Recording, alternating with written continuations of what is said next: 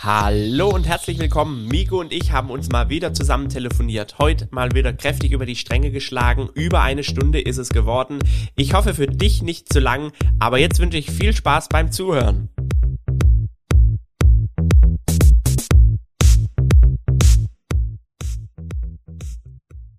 Hello, Migu. Hi, Finn. Na? Soweit, so gut. Und bei dir, du äh, hast ja einen Kurztrip hinter dir, so wie ich höre. Jawohl, und hast es gerade gehört im, im, im, äh, im Sound. Ich habe hier gerade mir erlaubt, ein Bierchen zu öffnen. Habe ich jetzt extra aufgehoben ja. für unseren, unseren Start. Ich habe gedacht, das ist ein Kaffeelöffel in einer Kaffeetasse, aber ein Bier, ja, soll ich das jetzt glauben? Keine Ahnung. Pass auf, das ist der Korken gewesen. Wow. Wir müssen ja heute aufgrund äh, äh pfälzischer Infrastruktur leider ohne Kamera, ohne Videobildkamera äh, äh, äh, äh, überleben. Aber du kannst mir tatsächlich glauben, ich trinke, habe jetzt hier extra zum Kaffee und Kuchen ein Fürstenberg naturtrübes Hellig, süffig und mild im Charakter. Bierkultur seit 1283. Okay, also sowas kann man sich, glaube ich, nicht ausdenken. Dann will ich dir mal Glauben schenken. Aber irritieren tut mich das trotzdem, dass du jetzt auf einmal anfängst, äh, ein Bier zu trinken, obwohl es da ja auch interessante Möglichkeiten gibt zu investieren. Da gibt es ja auch zwei, drei Konzerne. Mir würde jetzt Heineken äh, auf Anhieb einfallen. Aber äh, wie gesagt, ja. das ist hier definitiv nicht von Heiligen. Ich, äh, ich beichte jetzt ja was so unter, also nur unter uns zwei, weil wir telefonieren ja gerade und uns hört ja niemand zu. Ähm, ich trinke gerade ein Bier, weil du meinen Kurztrip angesprochen hast. D ähm, das Bier habe ich mitgehen lassen aus der Hotelbar und ich bin ja Schwabe. Die Hotelbar war inkludiert. Die wurde jeden Tag aufgefüllt. Da habe ich gedacht, also was ich halt nicht trinken kann, nehme ich mit und habe halt dann äh, immer den, den Rest den Rest eingesteckt ja. und äh, deshalb trinke ich jetzt halt auch mal zur Ausnahme, weil im geschenkten Gaul schaut man nicht ins Maul, sagt man so im Schwäbischen. Ähm, äh, deshalb trinke ich jetzt äh, hier auch mal ein Bierchen. Ja. Ja, das wollte ich gerade anfügen. Also nicht nur im Schwäbischen, auch bei uns im Pfälzischen, äh, dieses Sprichwort gibt's da und äh, von daher habe ich zumindest damit kein Problem. Ich mache das nämlich teilweise ähnlich. Also wir haben zu Hause einen Hausschuhschrank. da sind gefühlt circa 15 bis 20 irgendwelche Einmalslipper da drin, die es ja auch in den Hotels immer gibt zum äh, Anziehen. Ja, wenn man die dann natürlich nicht braucht im geschenkten Gaul schaut man nicht ins Maul. Dann finden diese Einmalslipper oder diese Schüchen da auch immer den Weg mit zu uns nach Hause. Ach, cool zu wissen. Da kann ich dir mal ein paar per Post schicken. Hast du auch noch? Okay, hey, na toll. Aber das ist auch oft so, manchmal so ein Andenken. Aber wir waren jetzt hier wirklich, also meine, meine Freundin und ich, wir waren ähm, in einem schönen Wellness-Hotel, haben es da uns vier Nächte, also fünf Tage richtig, richtig gut gehen lassen. Ähm, haben auch wirklich eigentlich nichts groß gemacht, außer eine morgendliche 5 Kilometer Spazierrunde nach dem Frühstück, um so ein bisschen die Plauze äh, ein bisschen in Schwung zu bringen, damit man nicht vollgestopft nach dem Frühstück direkt in die Sauna runtergeht.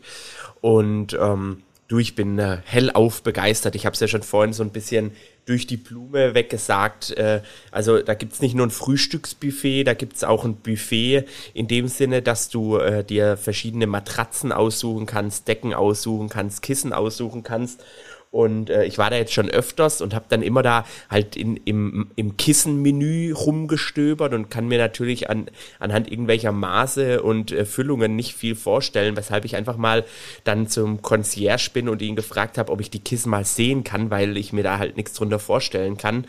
Und dann bin ich eine Stunde später wieder aufs Zimmer gekommen und dann lagen da so 20 Kissen bei mir auf dem Bett und ich konnte dann, ich konnte dann mal jedes ausprobieren und äh, ja, also ich kann dir sagen, ich habe sehr gut geschlafen. Ja, das hätte ich wahrscheinlich mit 20 Kissen auch. Also es macht ja dann doch wieder so ein bisschen den Anschein wie die Prinzessin auf der Erbse, so wie ich dich eigentlich von Anfang an eingeschätzt hatte. Du, du kennst mich ja, ich, ich, fordere das ja auch ein, wobei tatsächlich in, in diesem Hotel, äh, da ist alles wirklich bis ins letzte Detail so perfekt. Da fallen dir dann wirklich so ganz extremste Kleinigkeiten auf, wo du dann schon dir fast wieder pingelig vorkommst. Ähm, das war dann auch ganz lustig. Da hatte ich eine, ich bin ja so ein Typ, ich fange ja an, immer mit den Leuten in der Sauna zu labern. Also ich, ich würde mir jetzt mal zutrauen, das einschätzen zu können. Und äh, also ob, ob die Bock haben oder nicht, also nicht falsch verstehen. Und äh, dann habe ich da auch mit, mit so einem äh, Schweizer Paar geredet, weil das ist, äh, das Hotel war in der Nähe von der Schweiz, aber nicht in der Schweiz. Und dann machen die Schweizer natürlich günstigen Urlaub lieber in, in Deutschland als bei, bei sich in einem äh, Fünf-Sterne-Wellness-Hotel. Und äh, dann meinten sie auch, ja, sie seien schon öfters hier gewesen, seien aber der Meinung, der Service hätte nachgelassen. Und dann habe ich so gesagt, ja, also ich habe das jetzt so nicht feststellen können. Ich war jetzt auch schon vier, fünf Mal hier und fand es jedes Mal perfekt und war auch sogar ganz dekadent äh, drei Wochen zuvor schon, schon dort äh, für zwei Nächte. Habe ich auch in meiner Story gepostet gehabt. Und dann meinten sie, ja, also wir sind jetzt schon auf der Suche nach neuen äh, Hotels und äh, würden mich da mal fragen, äh, was ich da so empfehlen könnte. Und ähm, ja, und dann habe ich, also dann hat, haben dann da auch noch andere so zugehört, äh, als die haben da halt dieser dieser Unterhaltung gelauscht. Und dann habe ich gesagt, wisst ihr, es ist so, ähm, wenn du mal in so einem Hotel warst und dann hast du immer einen Benchmark und fängst an zu vergleichen. Und ich habe dann gesagt, ich überlege eigentlich jetzt nicht darüber, wo könnte ich noch hingehen und wo könnte es noch viel besser sein, sondern ich komme hier eigentlich immer wieder aus dem Grund, weil ich weiß, mir gefällt es hier super gut. Und wenn ich jetzt aber anfangen würde, da zu vergleichen und zu schauen, ich glaube, dass das einen eher unglücklich macht als glücklicher, weil dann sitzt du immer in irgendeinem Hotel oder in, das kannst du wahrscheinlich auf vieles andere auch übertragen, ein Auto, Motorrad oder, oder, oder, oder. Du fängst dann an zu vergleichen und sagst, oh, in dem Hotel war das Frühstück besser oder das Eck Benedikt, in dem Hotel war das Bett besser, in dem Hotel war die Saunalandschaft besser und irgendwie wird's jedes Mal nur schlimmer und schlechter, weil du dir eine, eine Traumwelt zusammenspinnst, die eigentlich halt so einfach nicht, nicht existiert, sondern du, du spinnst dann da aus vielen verschiedenen Erlebnissen eben das Beste zusammen und dann wirst du, glaube ich, einfach nur eher unglücklicher als glücklicher und deshalb habe ich denen dann gesagt, hey, also ich schaue mich da gar nicht um, äh, ein Service, ich finde, der darf auch mal schwanken in gewisser Maßen, erst recht, wenn er super, super hoch ist, wobei wirklich äh, das, was die da beanstandet hatten, in meinen Augen eher kleinlich war. Aber das ist, ist ja das, was ich schon angesprochen hatte. Wenn alles perfekt ist, dann fallen dir eben auch, dann fällt dir das, das Haar in der Suppe eben noch schneller auf.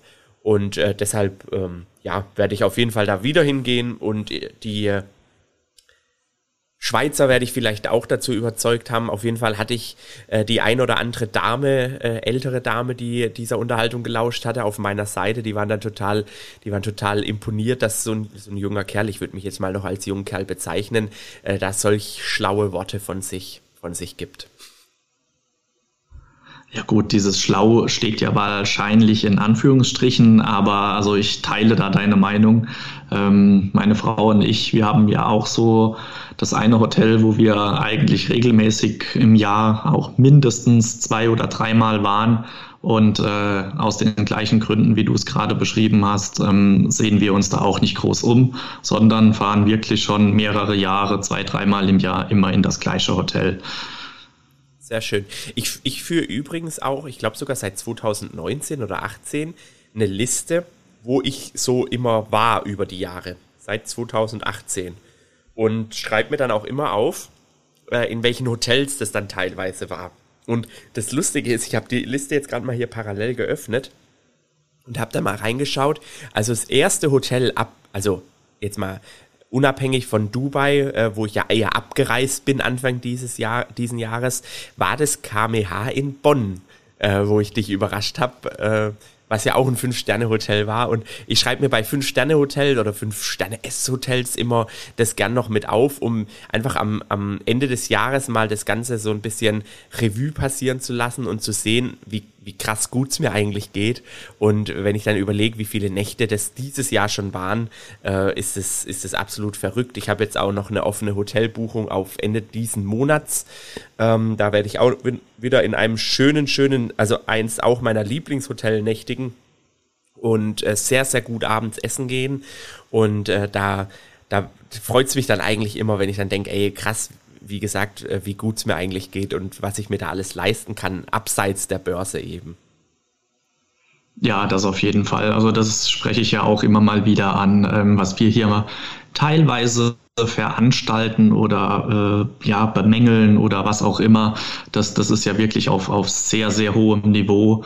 Und ich glaube, wenn man da mal ein bisschen über den Tellerrand hinausschaut, ähm, ja, wie du, wie du es selbst sagst, äh, dann sieht man erstmal, wie gut es einem doch geht. Äh, jetzt mal abgesehen davon, wie oft ich in Urlaub fahre, wo ich hinfahre oder was auch immer.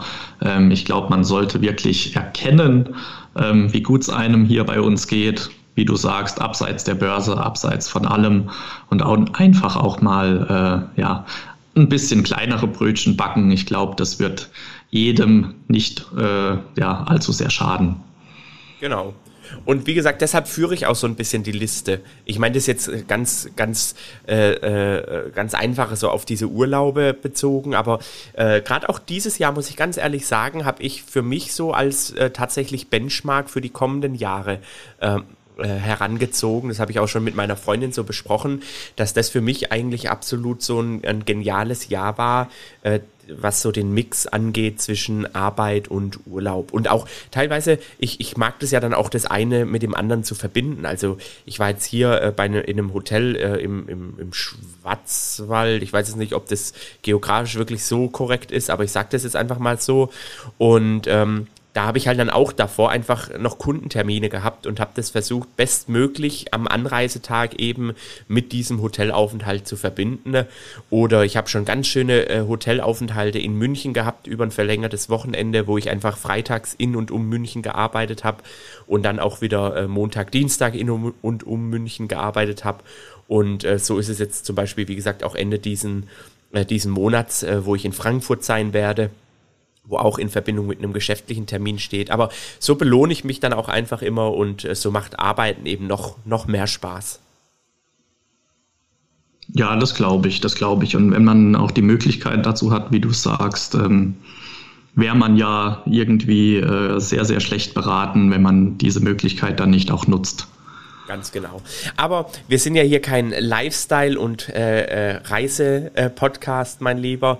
Jetzt kommen wir mal zu den wesentlichen Punkten. Wie läuft's bei dir im Depot?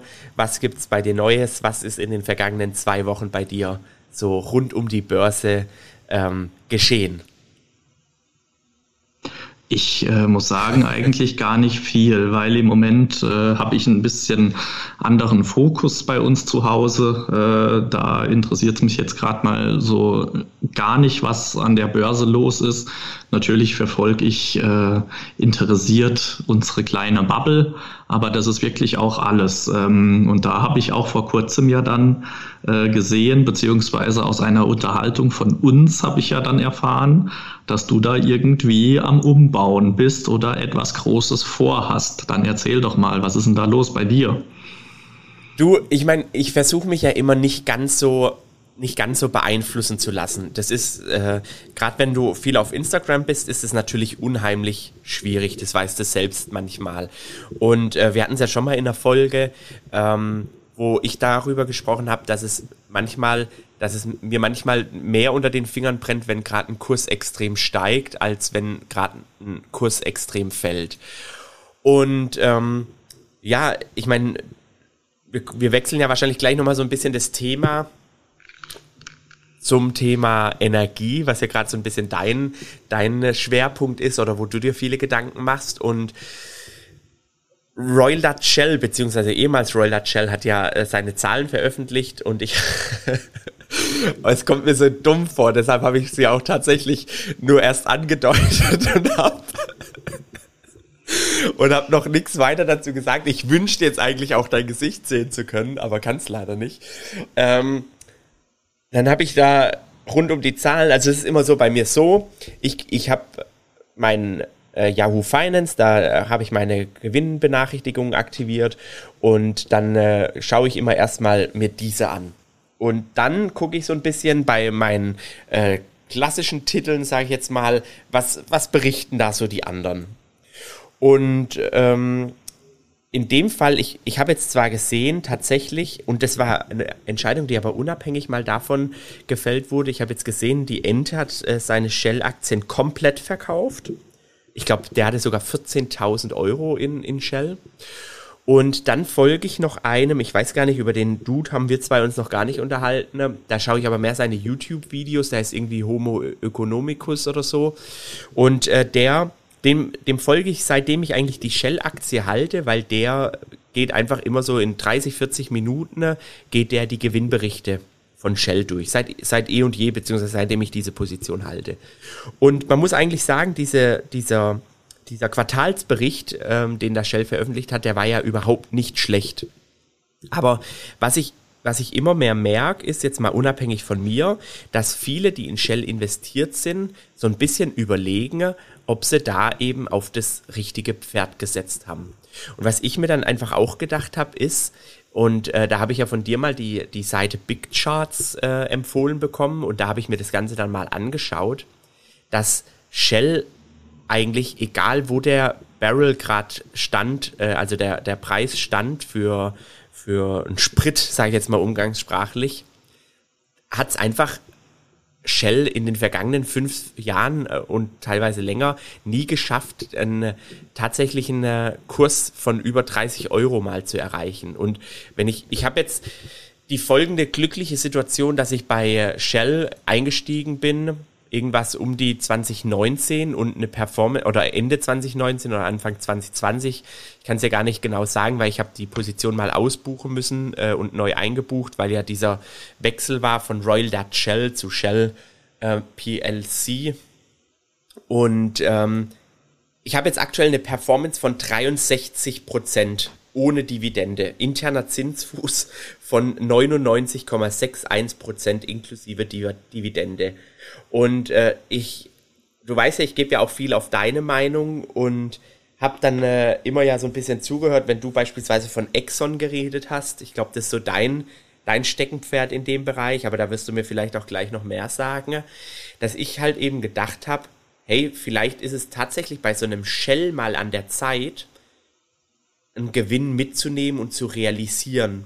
Und vielleicht auch, auch wenn ich das eine oder andere vielleicht verpasse, schau, wie entwickelt sich dieser Kurs weiter, weil eben dieser Kurs nie nennenswert in, den, in der vergangenen Zeit über 30 Euro gegangen ist. Heißt für mich oder würde für mich bedeuten, ich peile einen Kurs von knapp unter 30 Euro an im Verkauf, realisiere meine Gewinne und schaue entweder nach einer Alternative in dem Segment oder steige ein, sofern diese Position sich wieder korrigieren sollte.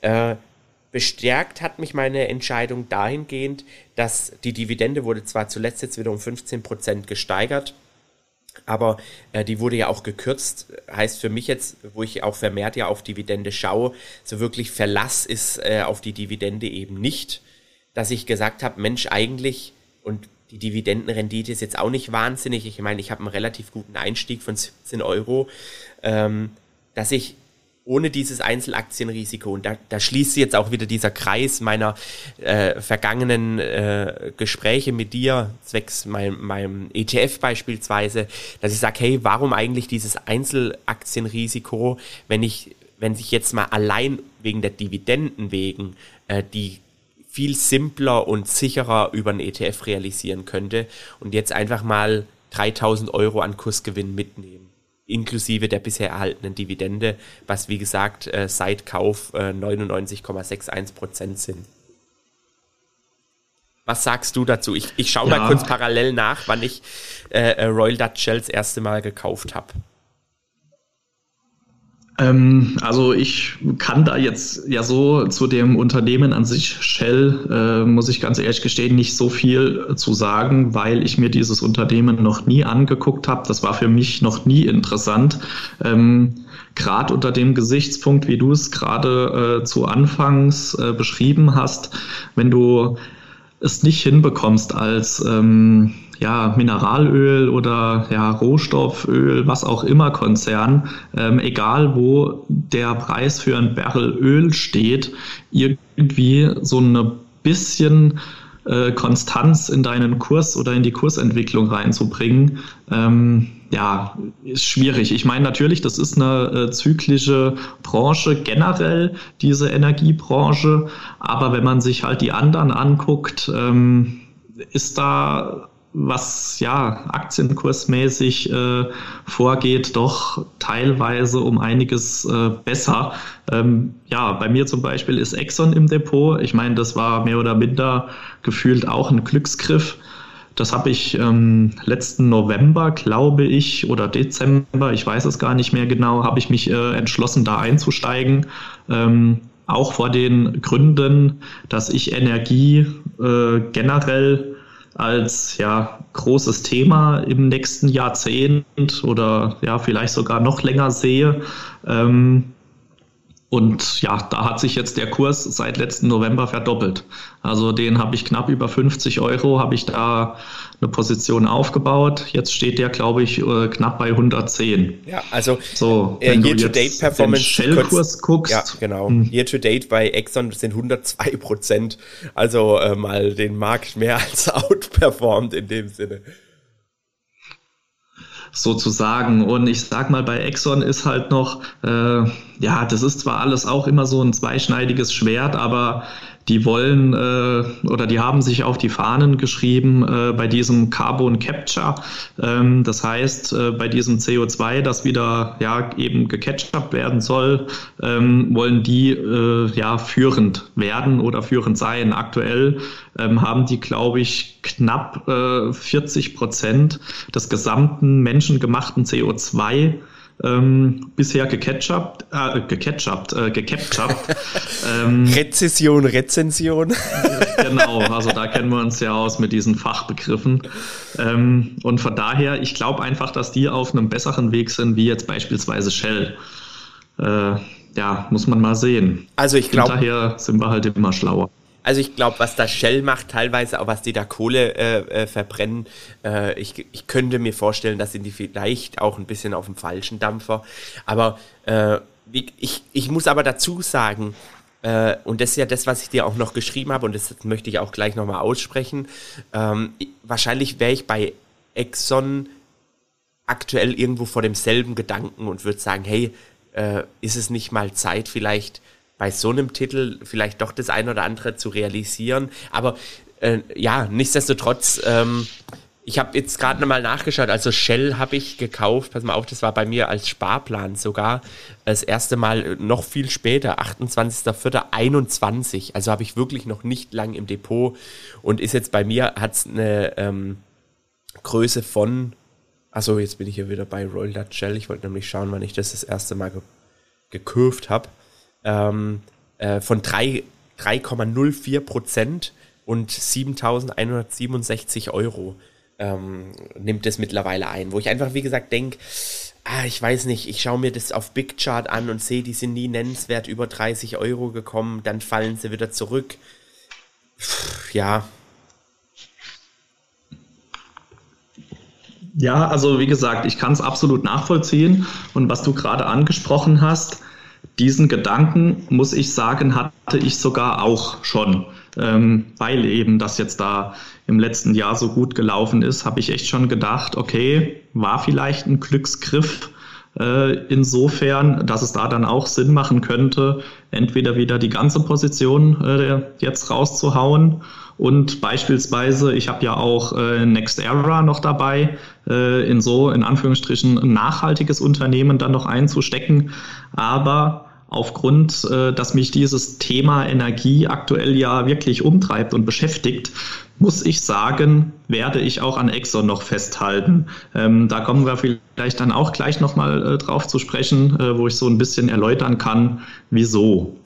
Ja, weißt du, das Ding ist halt bei mir jetzt so, ich merke das jetzt immer mehr halt, äh, gerade jetzt, ich meine, ich, ich lerne dadurch auch ganz arg viel, aber äh, man, man merkt natürlich auch, was so eine große Position, und ich finde 3% vom Depotvolumen ist jetzt nicht unbedingt klein für so eine Einzelposition, äh, kann natürlich auch ganz schnell halt, ähm, ja, dein Depot anders aussehen lassen. Also wenn ich jetzt mir gerade mal Year to Date bei mir hier anschaue und sehe, ähm, wie viele Positionen mir es da dieses Jahr verhagelt hat, äh, ja, denke ich einfach, auch gerade bei Shell, das ist jetzt, ist jetzt vielleicht auch was, muss ich auch gestehen, und das habe ich dir ja gegenüber auch geschrieben, wo ich jetzt nicht eigentlich 100% einen Plan habe. Also ich meine, ich weiß, was die machen, aber ich, ich könnte jetzt nicht versprechen, ob ich 100% dahinter ge gestiegen bin und gecheckt habe, was die da zwecks Nachhaltigkeit äh, beispielsweise treiben. Ja, ähm, das ist natürlich auch ein größeres Thema. Äh, ganz ehrlich, ich behaupte mal, 80 Prozent mit den Leuten, mit denen man sich unterhält, äh, und ich zähle mich auch zu diesen 80 Prozent, haben eben nicht von allen Unternehmen den Plan im Sack, äh, wo es immer heißt, investiere nichts äh, oder investiere in nichts, was du nicht komplett verstehst. Also da stehe ich voll bei dir oder hinter dir. Ähm, ja, das, das kann, glaube ich, auch auch keiner wirklich von sich behaupten. Auch Leute, die irgendwie 100 Titel im Depot haben oder was, bin ich der felsenfesten Meinung, du weißt im Groben, um was es geht, aber bis ins Detail glaube ich, kannst du gar nicht äh, ja, überblicken, was ein Konzern, der weltweit aufgestellt ist, überhaupt alles irgendwie anbietet, macht, umsetzt, was auch immer. Ich meine, du bist Unternehmer, ich bin Unternehmer. Selbst wenn du auf so kleinere Firmen mal guckst, äh, ist immer mal irgendwo was, wo du denkst, ach cool, das machen die noch oder ach cool, das bietet der noch an, wo man so gar nicht äh, überblickt weiß oder sonst irgendwas. Und ähm, wie gesagt, da ist jetzt Shell einfach bei mir ein Top-Beispiel. Ähm, wenn ich jetzt überlege, dass, dass diese eine Position, wo ich jetzt year to date 63 äh, Prozent äh, Performance eingefahren habe, stehen halt auch Positionen wie Meta entgegen äh, oder gegenüber, die halt dieses Jahr minus 63 Prozent äh, äh, äh Performance hingelegt haben. Oder ich, ich bin da ja offen dir gegenüber. PayPal mit minus 51 Prozent, wo ich auch einfach weiterhalte. Adidas minus 45 Prozent. Nvidia minus 42 Prozent, die bei mir schon bei über 100 Prozent standen. Wo ich einfach denke, manchmal hm, wäre es vielleicht nicht doch einfach mal besser gewesen, mal so einen Gewinn zu realisieren. Und ich stehe jetzt eben gerade das erste Mal tatsächlich so sehr bei Shell äh, äh, mich dieser Frage äh, mit konfrontiert, wo ich denke, ziehst du es jetzt einfach mal durch oder ärgerst du dich in dem Sinne, dass die Position vielleicht äh, nächsten Monat bei 90 äh, Prozent stehen würde oder beißt du dir in den Arsch, weil die Position äh, in, in zwei Monaten, weshalb auch immer, bei minus 30 Prozent steht. Beispielsweise, kein Plan. Aber das ist auch was, was ich jetzt insbesondere in diesem Jahr gelernt habe, ist, dass du mittlerweile bei diesen Kursen eigentlich null Plan und null Vorausschau mehr haben kannst, ob so eine Position steigt oder fällt oder, oder nicht. Also zum Beispiel jetzt gerade auch PayPal. Die haben zwar die Prognosen gesenkt für das äh, letzte Quartal, hatten aber dennoch solide äh, Ergebnisse, sind eh schon abgestraft bis zum geht nicht mehr, äh, veröffentlichen ihre, ihren, ihren Quartalsbericht und äh, fallen daraufhin nochmal um, äh, ich glaube, knapp 20 Prozent wo ich einfach sage, das ist für mich nicht mehr rational und das kann ich gar nicht überblicken und nicht nachvollziehen, zumindest nicht als Privatinvestor. Gleiches geht mir so bei den, bei meinen China-Titeln im Depot. Am einen Tag fallen die um 20 Prozent, am nächsten Tag äh, äh, fliegt Olaf Scholz mit äh, ein paar äh, äh DAX-Vorständen nach China, steigen diese Titel wieder. Oder es heißt, bei Adidas gehen nur mal die Gerüchte rum, dass der Puma CEO jetzt zu Adidas geht und äh, die Null äh, Covid, äh, Zero Covid äh, Strategie in China äh, überarbeitet werden soll, steigt eine Adidas Aktie plötzlich. Also das ist für mich wirklich teilweise gar nicht mehr nachvollziehbar und äh, deshalb auch da, darüber haben wir auch schon oft gesprochen, äh, Depot reduzieren, weniger Titel, die besser verstehen, da besser äh, drüber Bescheid wissen. Und ähm, das würde wäre nochmal ein Pro-Argument für mich, diese Shell-Position zu verkaufen. Ja, also ich weiß jetzt auch nicht, wie es sonst so bei dir halt im Depot aussieht, ähm, was bezü bezüglich äh, Rohstoff- oder Energieaktien. Ich sag mal, wenn du da eventuell noch eine Alternative eh im Depot hast oder weitestgehend eine Alternative, dann ist das ja eh eine Überlegung, die man dann definitiv haben kann. Äh, ja. Also habe ich tatsächlich eine Ölaktie, habe ich tatsächlich nicht im Depot. Äh, ich habe ja auch Rio Tinto, weil du es jetzt gerade noch angesprochen hattest, die habe ich zwar, aber da kann ich jetzt auch wieder sagen, wenn ich jetzt überlege, mein ähm, FTSE All World, da ist die 100% drin vertreten. Ich würde jetzt mal meine Hand sogar dafür ins Feuer legen, wo ich dann auch sage, der FTSE All World ist mittlerweile meine größte Position mit 9,39 äh, Prozent äh, Allokation. mit, also ist wirklich mit Abstand meine größte Position. Ähm, wo ich ganz sicher bin, dass da zum Beispiel Shell investiert ist und jetzt da auch einfach mal, sage ich jetzt mal, aus, aus, dem Nähkästchen geplaudert, warum nicht jetzt einfach die 7000 Euro nehmen, glücklich sein, äh, da äh, schön Dividende mitgenommen zu haben, Kursgewinne mitgenommen zu haben und die Position jetzt mal ein bisschen abzusichern, indem ich sie beispielsweise in den Fuzzi reinknall. Ja, also das ist ja, wie gesagt, definitiv eine Möglichkeit. Und ich bin auch der Meinung, wenn man mit einer Position äh, im Hadern ist, schon so ein Bauchgefühl hat. Äh, ich weiß, es gibt ganz viele, die erzählen dir, du darfst kein Bauchgefühl haben, erst recht nicht an der Börse. Hm. Kann man sehen, wie man will. Ich vertraue gerne auf mein Bauchgefühl und auch bei einer Aktie, wenn mir mein Bauchgefühl da irgendwie dann mitgibt, überleg mal ein bisschen intensiver drüber oder wenn mein Bauchgefühl sogar sagt, ich äh, sollte da eventuell verkaufen. Ich sag mal, dann ist so unterbewusst wahrscheinlich schon der Hammer gefallen, dass das dann auch ja kurz- bis mittelfristig definitiv dann so umgesetzt wird. Also ich habe jetzt gerade mal die Position aufgemacht von meinem ETF. Ähm, 1,98% Johnson Johnson ist die größte Position in dem ETF. Danach kommt, äh, pass auf, halte ich fest, Exxon Mobil mit 1,68%. Dann weiter unten 1,3% äh, Chevron. Äh, also die, diese, dieser Gesamtsektor Energie ist mit 9,76% in meinem, ähm, in meinem ETF vertreten. Und das bestärkt mich jetzt nur noch mal weiter dahingehend, dass ich sage, hey komm, ich, ich löse die Position auf, ähm, könnt mir vielleicht sogar vorstellen, die Gewinne fließen in vielleicht was mit ein bisschen mehr Chancen, aber auch Risiko. Und äh, mein Einstand beispielsweise geht in äh, mein ETF. Ja, also das, wie gesagt, finde ich so jetzt aus der Ferne eigentlich eine lobenswerte und sehr coole Überlegung, die du da hast. Und wenn du die umsetzt, ähm, würde ich mir jetzt mal erlauben zu sagen, äh, dass das äh, aufgehen könnte und dass das eigentlich eine recht sinnvolle und stimmige ja, Vorgehensweise ist. Weißt du, ich bin ja ganz ehrlich, wenn jetzt bei mir so eine Procter Gamble äh, oder eine Kraft Heinz mit 100% dastehen würden oder eine Nestle in, in 10, 20 Jahren, keine Ahnung, dann, dann würde ich da wahrscheinlich gar nicht mehr so drüber Gedanken machen wie jetzt bei dieser Shell, wo ich natürlich äh, auch sagen muss, Shell ist ja auch so ein bisschen ein Kriegsprofiteur.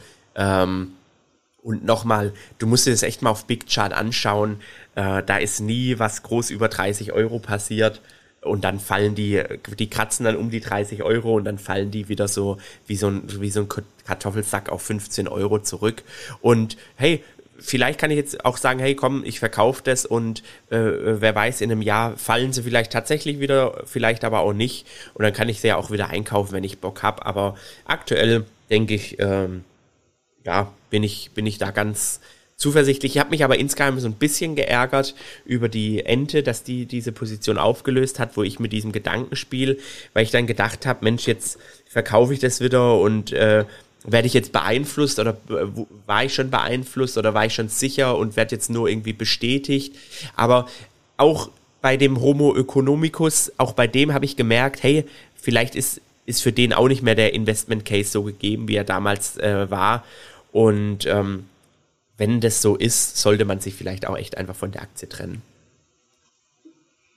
Ja, also wie gesagt, das, das würde ich definitiv äh, so unterschreiben. Äh, wenn du das Gefühl hast, du fühlst dich oder du, du fühlst dich einfach nicht mehr wohl damit, dann überleg, fäll eine Entscheidung. Äh, man weiß eh hinterher immer erst äh, im Rückblick, war es richtig, war es falsch.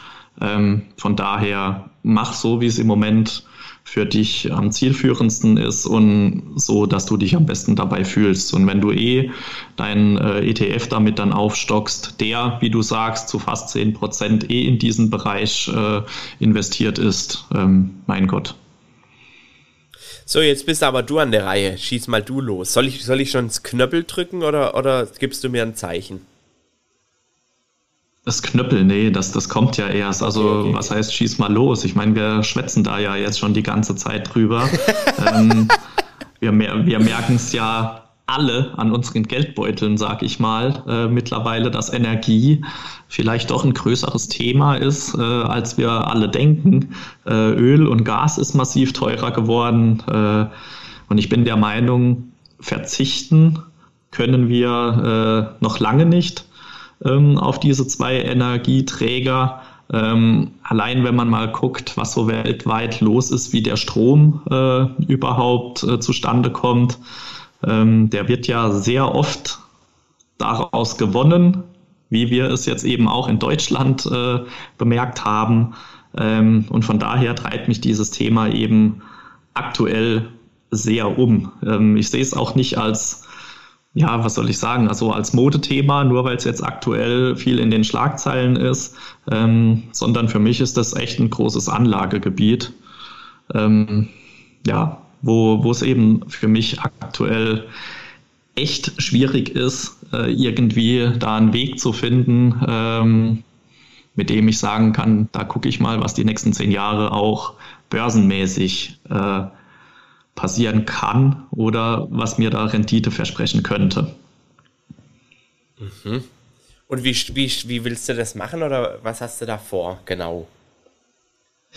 Also ich habe da mich auch schon mit äh, mehreren Leuten jetzt ausgetauscht. Ich bin echt am überlegen, ob ich da so was ähnliches wie ein kleines Unterdepot mal bei mir äh, ins Depot legen soll. Also sprich, unter Depot meine ich, dass ich vielleicht so vier, fünf, sechs Firmen ähm, ja mit Betrag, was weiß ich, zwischen 15 und 20.000 vielleicht ausstatten will und dann eben wirklich auch damit so ein kleines Unterdepot habe, dass sich wirklich rein auf Energie und Rohstoffe und die Infrastruktur konzentriert um ähm, ja eben zu sehen, was mit dieser Branche im nächsten Jahrzehnt vielleicht äh, rumkommen könnte. Und äh, so, was sind da so deine, die, die Top-Titel, was hast du da so auf dem Schirm? Also das, der, die, die Titelliste, die ist aktuell noch ein bisschen länger, muss okay. ich gestehen. Ähm, aber da gibt es eine Aktie, die, über die könnten wir jetzt ja mal ein bisschen intensiver sprechen. Also war das jetzt sein Zeichen, oder? Das hätte das Zeichen sein können. Ach, alles ja. klar, ein, eine Sekunde. Migu und Finn präsentieren die Aktie des Tages. Hammer. Hammer. Hammer Intro. Das letzte Mal hast du ja deine Aktie Aktie vorgestellt und ich, äh, wie gesagt, äh, stelle jetzt auch mal noch kurz eine vor, die man vielleicht auch im ersten Moment gar nicht so auf dem Schirm hat bei diesem Thema. Ähm, die hat man im, ja, ich sage jetzt mal in den zurückliegenden zwei Jahren eher mit was anderem in Verbindung gebracht. Und äh, deshalb, das ist das, was ich vorhin gesagt habe, äh, man blickt nicht immer auf Anhieb hinter die Firmen, was die eigentlich alles noch so anbieten. Und zwar ist es Ecolab oder Ecolab oder wie man das auch immer betiteln will. Also dieser amerikanische Hygienespezialist. Okay. Ähm, Im ersten Moment fragt man sich da ja, was hat der jetzt mit Energie zu tun? Ähm, das ist eigentlich gar nicht so schwer. Äh, wenn man sich da wirklich mal mit beschäftigt und bei denen ein bisschen auf der Homepage rumsurft. Und äh, zwar ähm, bieten die auch viele, viele äh, Wirkstoffe zur Optimierung jeglicher Energienutzung oder Erzeugung an. Ähm, beispielsweise auch äh, Desinfektionsmittel, wo, wo du eben Wasser mit aufbereiten kannst. Ähm, wo braucht man desinfiziertes Wasser in unvorstellbar großen Mengen? In den Reaktoren äh, jeglicher Art weltweit. Und äh, dann habe ich mir mal die Statistik von Statista aufgerufen, ob ähm, das nur in Deutschland so ist, dass da die Kernreaktoren und was weiß ich nicht alles äh, abgebaut werden oder ob das weltweit so ist. Und was meinst du? Lass dich überraschen. Deutschland ist da irgendwie das einzige Land, das seine Reaktoren komplett abschaltet und weltweit werden Kernreaktoren äh, gebaut oder die sprießen aus dem Boden wie Pilze. So. Okay, spannend. Ecolab könnte eben dann davon profitieren, wenn da überall die desinfizierten äh, Kühlreaktoren in Betrieb genommen werden. Weil, äh, wie gesagt, ich habe nicht so viele Anbieter gefunden, die eben genau so eine Branche oder das anbieten. Mhm. Dann machen die äh, ferner äh, auch noch ähm, oder bieten die mh, ups, bieten die was an, wo du äh, Brennstoffe mit vorbehandeln kannst, bevor die in irgendwelchen großen Kesseln oder sonst irgendwie verheizt werden. Und äh, dadurch soll ähm, ein besserer Korrosionsschutz eben von diesen Kesseln äh, bestehen. Und ich sag mal, da ich der Meinung bin, dass du eben äh, an diesen Brennstoffen auch längere Zeit noch nicht vorbeikommen wirst, ist das auch so ein Thema, wo du eventuell äh, mit von äh, über Ecolab dann profitieren könntest. Ähm, das ist eigentlich wie so ein kleiner ETF, muss ich gestehen. Das war mir so gar nicht klar, was Ecolab eigentlich alles macht. Weil äh, du verbindest sie ja wirklich erstmal mit äh, Hygiene, irgendwie Corona, Desinfektion, was auch immer und würdest die eher so in diese Branche äh, mit verorten, aber die sind echt sehr, sehr breit aufgestellt. Und wie bist du jetzt auf die aufmerksam geworden? Ein, einfach, wie dass ich mich da mal äh, mit beschäftigt habe, mit dieser ganzen äh, Branche. Und da meine ich irgendwo gelesen zu haben, dass Ecolab eben für Kühlreaktoren ähm, ein, ein, großer Player oder Anbieter eben ist. Und dann habe ich mal, äh, also Ecolab ist ja oder war mir eh bekannt äh, als verlässliches großes Unternehmen. Ich glaube, die sind auch Dividendenaristokrat sogar. Ähm, und von daher habe ich gedacht, hm, dann könnte es ja spannend sein, wenn man mit so einem Unternehmen mehrere Sparten oder Branchen abdecken kann. Ja, das ist natürlich ein spannender, spannender Ansatz, den du da verfolgst. Also ich werde jetzt auch, irgendwie kommt mir das Logo bekannt vor, ich kann es dir aber gar nicht sagen, woher. Ob ich das entweder in unserer Bubble mal irgendwo gesehen habe oder dann tatsächlich irgendwo anders mal quasi auf dem Bildschirm hatte, also äh, gesehen habe in dem Sinne. Es kann, kann aber gut sein. Manchmal, man sieht's ja immer, heute hast du ja auch wieder in deiner Story eine schöne Aktie im Alltag präsentiert. Manchmal sieht man ja doch das ein oder andere mehr, was man vielleicht anfangs so gar nicht auf dem Schirm hatte. Ja, also ich kann dir zum Beispiel sagen, wo das ist. Das hatte ich letzt gerade auf einem Bild gesehen und zwar im Kamehameha in Bonn. Ähm, war Ecolab auf den äh, Desinfektionsspendern zum Beispiel vertreten. Okay. Ich denke, wie gesagt, das sind so Dinger, die begegnen dir im Alltag, wie du es gerade sagst, ohne dass du es wahrnimmst, äh, sind die aber trotzdem überall vertreten. Mhm. Ja, das kann gut sein. Oder am Ende sitzt da irgendwo, äh, äh die haben sicherlich ja auch ein paar äh, deutsche Standorte, vermute ich jetzt mal. Vielleicht äh, sieht man da auch manchmal irgendwas. Wobei ich sehe jetzt hier gerade eher das irgendwo also, im Norden, glaube ich. Die sind aber weltweit vertreten und wie du sagst, ich äh, bin mir sicher, muss ich jetzt ehrlich gestehen, habe ich noch nicht geguckt, aber die werden definitiv auch irgendwo in Deutschland mit Sicherheit ansässig sein. Hm. Okay. Was halt auch noch spannend ist, die, die machen auch noch ähm, ja, oder was heißt die machen? Äh, die bieten auch noch Dienstleistungen zur äh, Beseitigung und Vorbeugung von Ungeziefer und Schädlingen an. Jetzt fragt man sich wieder, was hat das damit zu tun? Ganz einfach, auch mit dem Klimawandel, wenn es irgendwie immer wärmer wird, äh, immer feuchter, was auch immer. Ähm, ich glaube, da fühlt sich Ungeziefer und Schädlinge, die fühlen sich da auch, auch jetzt nicht besonders unwohl und äh, gerade äh, beliefern, also die beliefern gerade große Restaurantketten äh, und Unternehmen der Lebensmittel- und Getränkeindustrie. So, ähm, wenn es irgendwie immer wärmer wird äh, und die Ungeziffer ähm, eventuell auch immer mehr werden könnten, kann man auch so ein bisschen äh, natürlich weiter ausgeholt, aber auch noch über dieses Thema äh, mit profitieren. Ja, stimmt. Also äh, Wahnsinn, was du an was du da denkst. Äh, da hätte ich jetzt in dem Sinne gar nicht dran gedacht, aber es ist sicherlich auch ein spannender Ansatz. Also wie gesagt, ich habe mir jetzt mal diese äh, Aktie ausgesucht. Ähm, die hat auch jetzt mittlerweile äh, eine knappe Marktkapitalisierung von 40 Milliarden. Ähm, ist jetzt auch nicht so klein, würde ich mal behaupten. Ähm, es arbeiten ja über 45.000 Leute bei Ecolab. Also ja, es ist kein kleines Unternehmen. Ähm, ich habe jetzt gerade mal parallel geguckt, nicht, dass ich da vorhin irgendwas erzählt hätte, was nicht stimmt. Also die sind Dividendenaristokrat, erhöhen ihre Dividende seit 35 Jahren. Und äh, was auch ganz wichtig ist, das hatte ich mir natürlich im Vorfeld schon angeguckt, ist deren äh, Dividendensteigerungsrate. Die liegt auch für mich schön im zweistelligen Bereich, zwar knapp, aber die ist auch bei 10 Prozent knapp. Und äh, allein von dem her, glaube ich, ist das auf jeden Fall eine Aktie, die den Weg noch in mein Depot finden wird. Ob das jetzt dann über dieses Unterdepot passieren wird oder einfach generell als neue Position, weil ich es echt spannend finde, was die machen und auch deren Entwicklung, äh, auch Big Charts, wie du es vorhin gesagt hast, äh, ist einfach der Wahnsinn.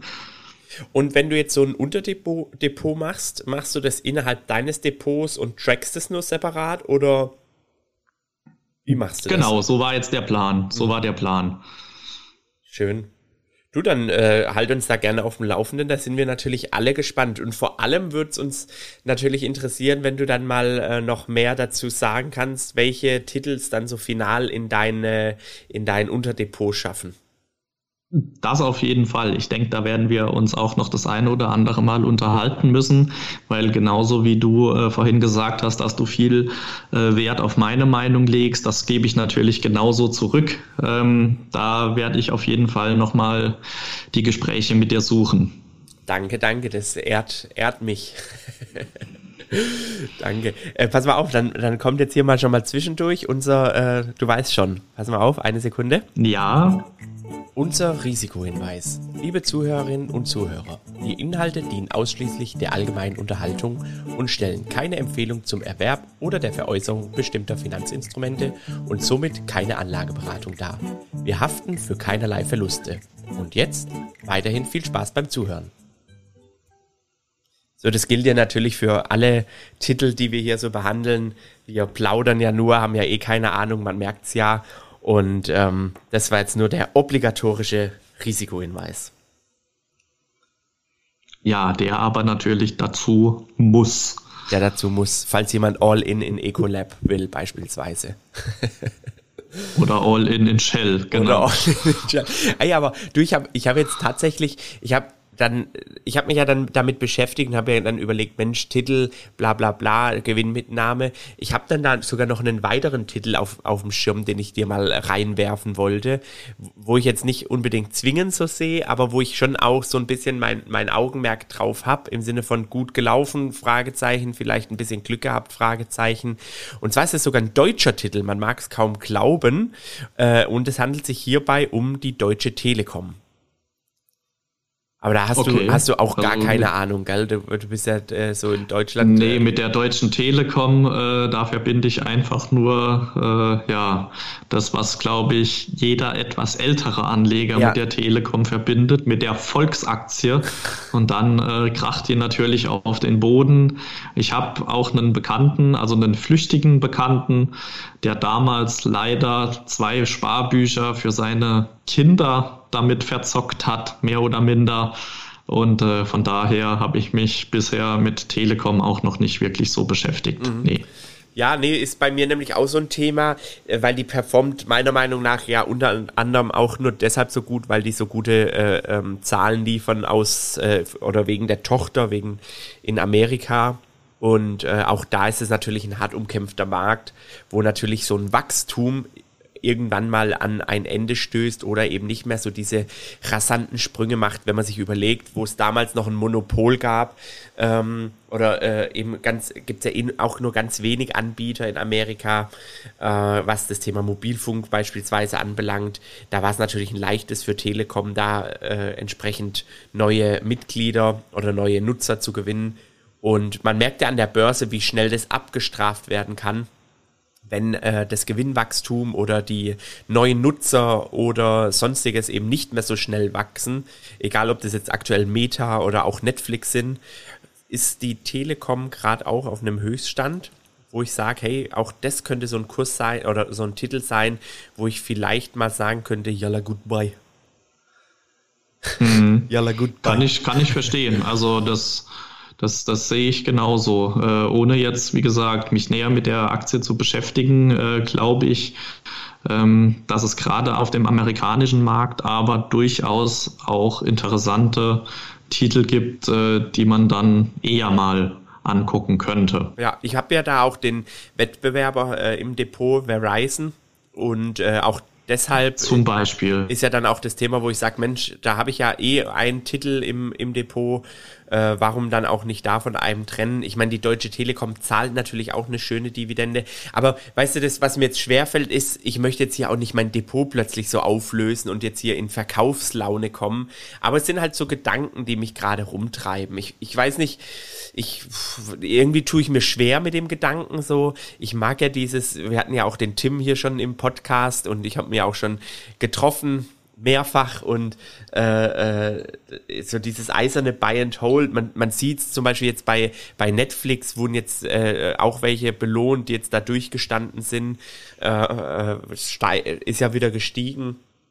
Aber äh, bei so manchen Titeln bin ich echt am, am Hadern und denke mir tatsächlich, hey, wo steht so ein Titel vielleicht mal in 20, 30 Jahren? Ist es so, dass ich den jetzt einfach mal liegen lassen kann oder, oder macht da wirklich, also ja, ich tu mir da, ich tu mir da, ich, ich hader da in mir, ich tu mir da echt ein bisschen schwer.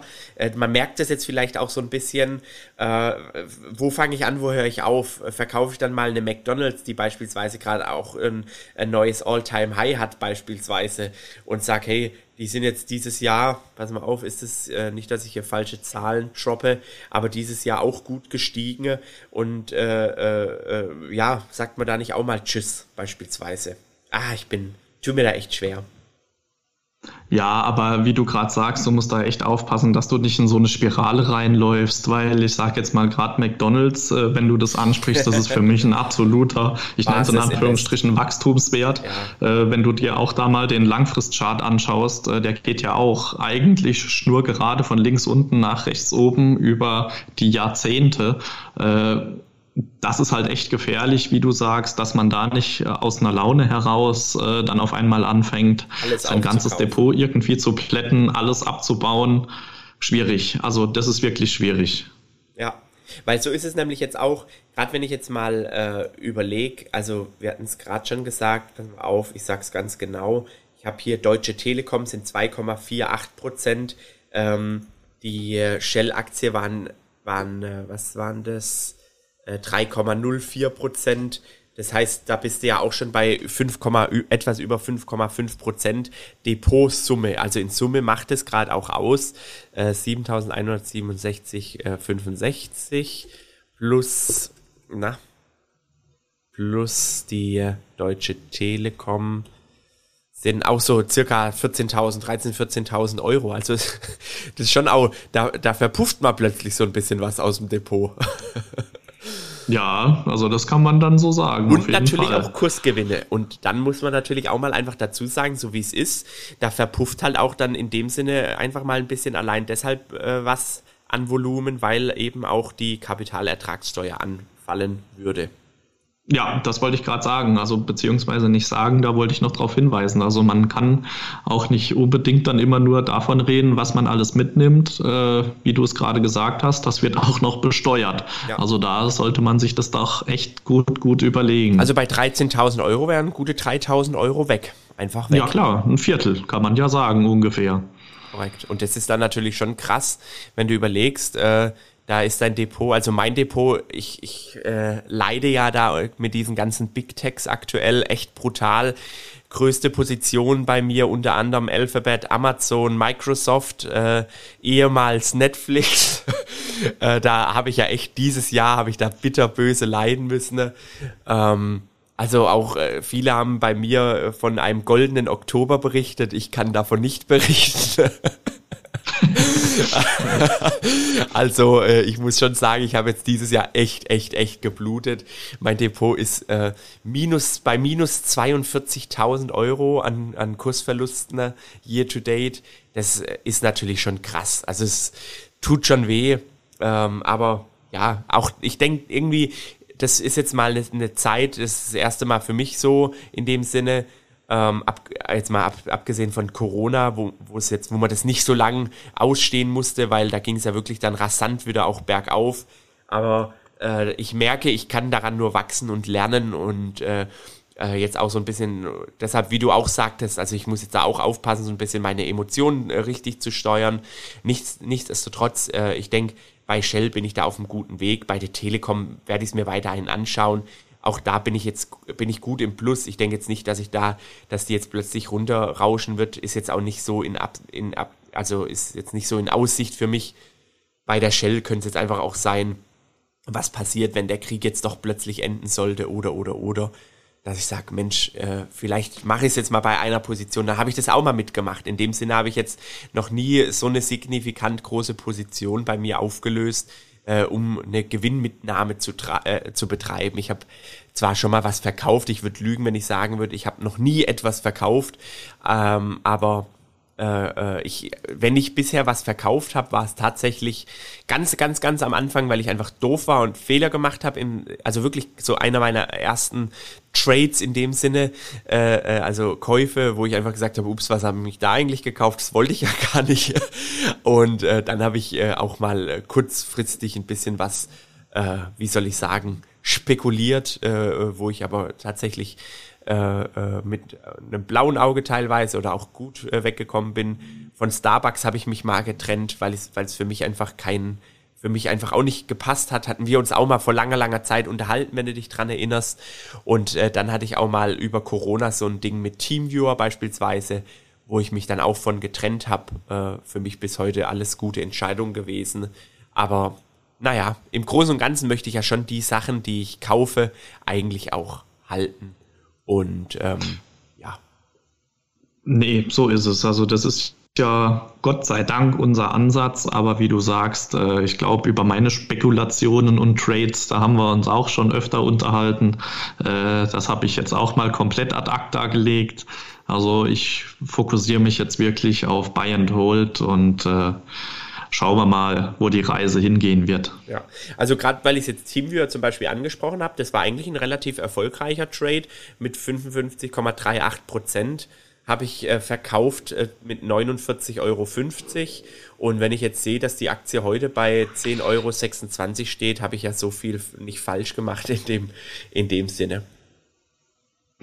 Waren nee, sogar, waren sogar 1000 Euro, also habe ich 500 Euro abzüglich dann Kapitalertragssteuer ähm, äh, richtig gemacht.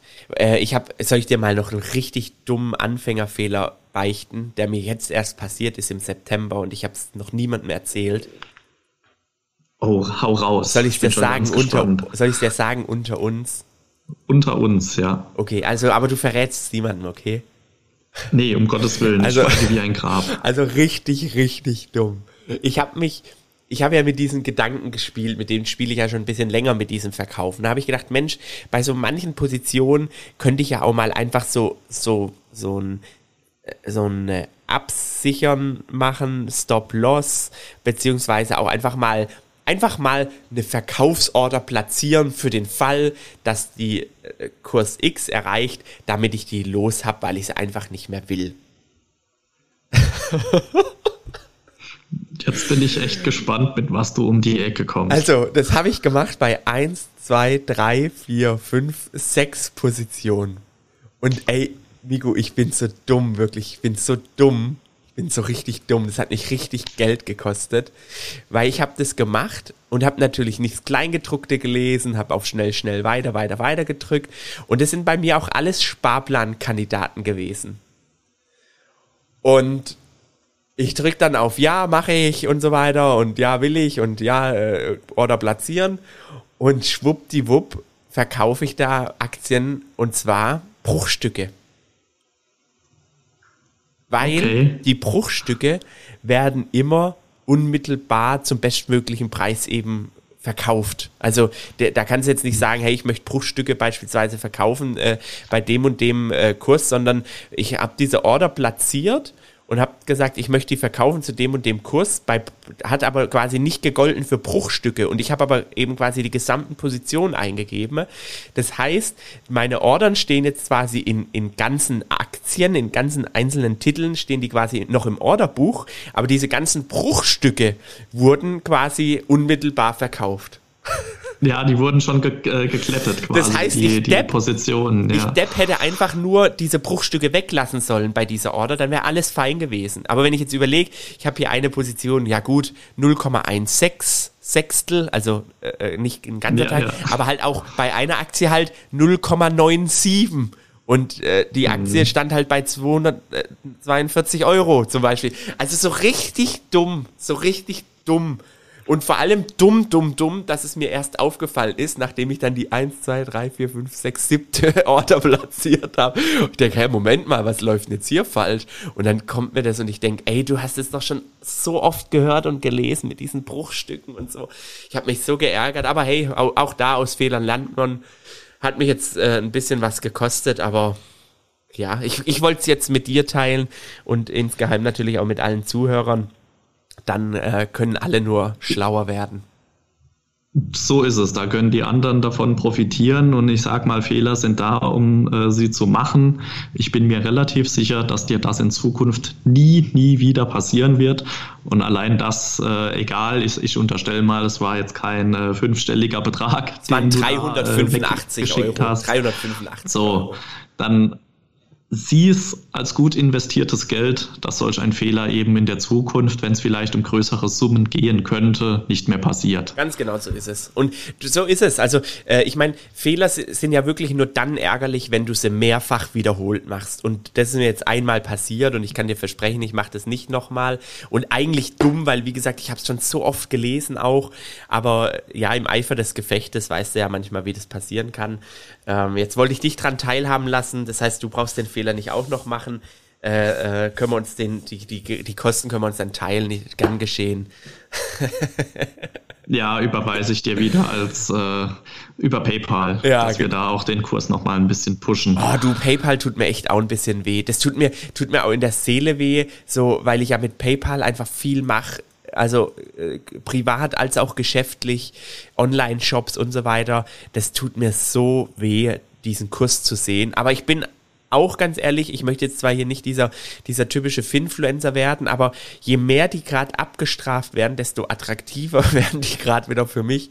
Aber es tut so, so weh. So weh, wenn ich überlege, dass ich einfach äh, 6.500 Euro in PayPal investiert habe und die Position ist gerade nur noch 2.700 Euro groß, äh, real ak zum aktuellen äh, Zeitpunkt. Das tut mir so weh. Das. Das glaube ich dir. Aber das ist, ich sage ja immer, oder beziehungsweise habe ich das ja auch öfter schon mal gesagt, äh, Aktien analysieren kann jeder. Und wie du es gerade gesagt hast, du nutzt es von morgens bis abends mit dem Unternehmen. Du privat nutzt das von morgens bis abends. Das ist, äh, vorhin hast du gesagt, die Börse ist nicht immer rational. Ja. Ich bin wirklich auch ich selbst, und das kann ich ja sagen, ich halte PayPal nicht aber das, wie, wie dieses Unternehmen gerade bewertet ist, halte ich für eine irrationale äh, Bewegung in quasi entgegengesetzte Richtung, was wir die ganzen Jahre vorher äh, ins Positive gesehen haben. Also ich bin der Meinung, PayPal ist zu viel abgestraft. Äh, ja, also ich bin gespannt, wo da die Reise hingeht. Wie gesagt, ich selbst halte das nicht, aber ich bin der Meinung, die rappelt sich auf jeden Fall wieder. Wenn du mal überlegst, Adidas haben wir auch vor zwei Wochen drüber geredet, habe ich gesagt, hey, eigentlich wäre das jetzt mal, also wer jetzt noch nicht dabei ist, wäre das jetzt ein guter Einstiegszeitpunkt. Weißt du es noch, habe ich genauso gesagt. Wenn ich jetzt überlege, dass die Aktie einfach gestern schon um 14,49 Prozent gestiegen ist, nur weil Gerüchte rumgehen, dass da äh, der, CEO so schnell weicht und ein neuer hinterherkommt, da merkst du ja auch, was da für ein Druck bei den, bei den bisherigen Investoren oder, oder auch so, sage ich mal, bei denen, die so ein bisschen die Hufen scharren, äh, was da für ein Druck dahinter ist. Also da, da merkt man ja, dass so eine Aktie eigentlich absolut Potenzial hat, dass der einfach gerade so ein bisschen die gute Neuigkeit fehlt, um wieder auszubrechen und wieder auf, auf die richtigen, äh, richtigen Bahnen gelenkt zu werden. Auf jeden Fall, auf jeden Fall. Und wie gesagt, ich glaube aktuell äh, beziehungsweise dieses Jahr äh, gibt es mehrere Aktien, äh, die genauso reagieren könnten in Zukunft, wenn da die kleinstmöglich äh, positive Meldung kommt, äh, dass da ordentlich Bewegung ist. Ja. Naja, mein Lieber, du, wir haben jetzt heute kräftig überzogen. Wir sind jetzt schon bei über einer Stunde. Ich würde sagen, äh, wir, wir labern unsere Zuhörerinnen und Zuhörer nicht weiter voll und äh, verabschieden uns mal und heben uns den Rest des Geschwafels äh, für das nächste Mal auf, in, in Hoffnung, in feuchter Erhoffnung, dass, äh, äh, in feuchter Hoffnung, dass, dass wir das nächste Mal einfach ein Bier zusammen trinken können und uns hoffentlich mal wieder sehen können. Was hältst du davon? Das klingt doch nach einem Plan, den ich genauso unterschreiben würde. Dann verabschiede ich mich, Migu, hauste rein und ich wünsche dir alles Gute und bis bald. Bis bald, Finn. Ciao. Ciao. Und das war's mal wieder für heute. Ich bedanke mich bei dir fürs Einschalten. Lass gerne ein Abo da und folg uns auf Instagram. Bis zum nächsten Mal.